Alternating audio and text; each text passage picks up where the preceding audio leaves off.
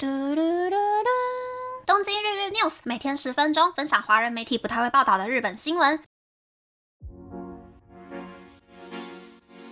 欢迎来到东京日日 news，我是可露米，我是喉咙痒痒，好像感冒了的可露米，所以这一集讲话呢会比较温柔一点点哟。是说啊，前天晚上觉得喉咙好像有点痒痒的，我以为是东京太干燥了，就吃了一颗喉糖睡觉。结果昨天中午左右吧，才觉得哦，搞不好是从喉咙入侵的那种感冒，才开始吃药。但感觉好像已经错过了把感冒压下去的黄金时间了。这个喉咙痒痒的感觉呢，可能要持续个三天吧。大家也要小心，在这个冬天跟春天傻傻分不清楚的季节里面突然感冒哟。我可是亏了大概五年感冒了呢，打了新冠疫苗，打了流感疫苗，却输给了感冒。那么，那么开始介绍新闻喽。不知道大家有没有吃过纳豆呢？我最近比起韩式泡菜更喜欢吃纳豆，可是我讨厌豆子，所以我都只有买那种切碎过后的纳豆 （hikiwari 纳豆），加附赠的酱油还有黄芥末，放在热热的饭上面吃。我觉得纳豆比香松、海苔还要更健康，而且也有蛋白质嘛，又是发酵食品，可以促进一整天坐着都不运动的我的新陈代谢，是一个还蛮不错的食物。据说最近这六年呢，从日本出口到国外的纳豆金额居然翻倍了。原因可能是外国观光客在日本吃到纳豆手卷之类有纳豆的食物之后，回国就开始购买纳豆。去年日本的纳豆出口额大约是日币十九亿元，比前一年多出了百分之七点六，约等于二零一七年的两倍。而出口的纳豆呢，百分之二十六销往美国，百分之二十一点七销往中国。百分之九点六销往香港，百分之七点四销往台湾，百分之五点六销往韩国，百分之五点一销往澳洲，百分之三点六销往加拿大。其中，中国和香港的出口增加的原因，可能是因为他们觉得纳豆是健康的食物，而且普遍认为日本的食品比较安全。住在大城市的人就渐渐的开始会吃纳豆。美国则是因为会吃发酵食品的人呢，其实原本大多是亚裔人士。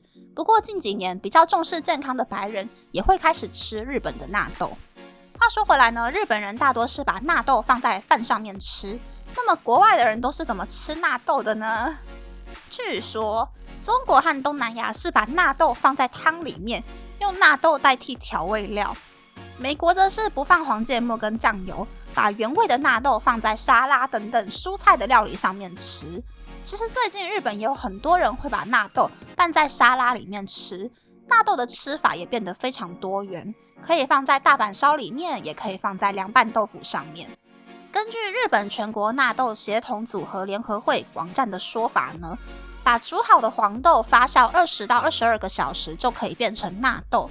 纳豆在制造完成的三天之内是酵素最有功效的期间，但其实也可以把纳豆冷冻，保存期限会延长到六个月。等到要吃的时候，提前一天退冰就可以吃了。联合会的职员也表示，如果外国人可以认识纳豆的各种吃法，也许就可以提高销量。真希望大谷祥平可以公开表示自己喜欢吃纳豆手卷呢。嗯，大家觉得怎么样呢？我自己还是比较喜欢吃纳豆跟饭的组合啦，例如饭配纳豆啊，或者是纳豆手卷。但是纳豆泡菜意大利面真的很好吃，味道很够之外呢，有菜有蛋白质有酵素，非常的健康啊。等一下宵夜我也来吃意大利面吧，然后吃完面再来吃感冒药睡觉。提到食物呢，就可以漏掉下一个新闻，就是。日本有一个可以记录每天的饮食卡路里、营养素，帮助减肥的 APP，叫做 Asken。里面的食谱数量非常的庞大，记录的方法也很简单。我之前就有靠这个 APP 瘦了大概六七公斤吧。Asken 在今年一月公开了正在测试中的 AI 照相机功能，标榜只要照相就可以直接记录数据。只不过呢，因为 AI 照相功能存在太多的 bug。阿斯 Ken 的官方 X 账号就在前天发布了道歉文，表示说，对于把社长的脸侦测成一百九十六大卡的肉包，把不是食物的东西侦测成食物一事道歉。其实呢，除了把社长的脸误认为肉包之外，AI 照相机功能还有把柴犬误认成一百四十八大卡的吐司一片，把遥控器误认成二十二大卡的巧克力，把可达鸭的玩偶误认成四百六十四大卡的零食，还有九十三大卡的奶油餐包。只要有网友上传照片，阿斯 Ken 官方每次都会很真挚的对误认事件道歉，笑翻了日本的网友们。嗯，大概就是这样。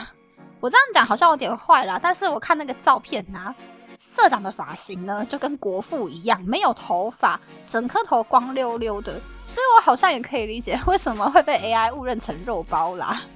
我个人觉得阿斯天是我见过最好用的饮食管理 APP，基本上市售食物，甚至是超商每周出的新商品，都有被登录在资料库里面，只要输入商品名就会显示。